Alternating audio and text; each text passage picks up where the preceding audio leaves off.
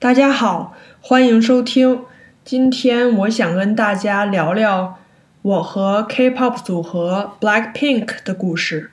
Blackpink 是韩国 YG 娱乐公司在2016年推出的新女团，成员有 Lisa、Jennie、Rose 和 Jisoo。虽然他们在2016年就出道了。但是我是在二零一七年初才知道这个女团的。我的入坑曲是《Playing with Fire》，我忘了是在哪儿听到这首歌的。反正当时就觉得，哎，这个歌真不错。然后我就去查是谁唱的，就这样认识了 Blackpink，并成为了他们的忠实粉丝。Blackpink 四个人长得漂亮，唱歌唱得好听，跳舞跳得也超厉害，四个人也都非常有舞台魅力，真的是非常厉害的组合。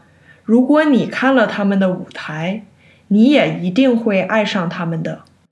关注了 Blackpink 以后，我看了很多他们的综艺节目和访谈节目。我觉得他们每个人都很可爱，性格也很棒。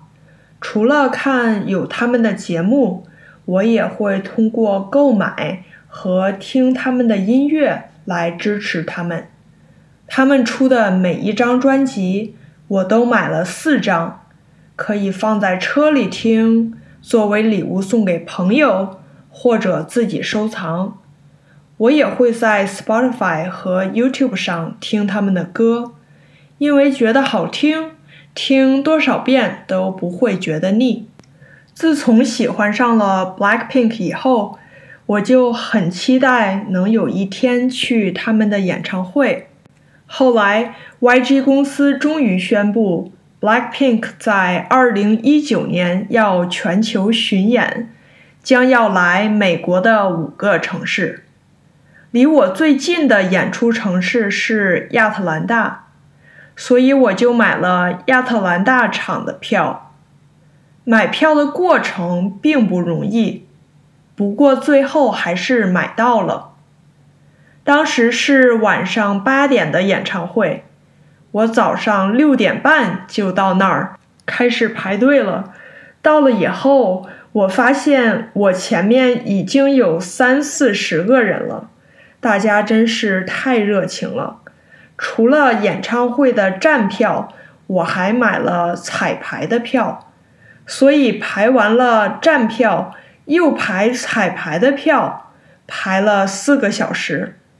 不过因为我排队去的早，我入场也早，所以晚上就前排近距离的看到了 Blackpink 的精彩演出。就觉得站了一天都值得了。除了 Blackpink，我也会听其他 K-pop 组合的歌曲，比如 Red Velvet、BTS 和 Easy。什么 K-pop 我都听。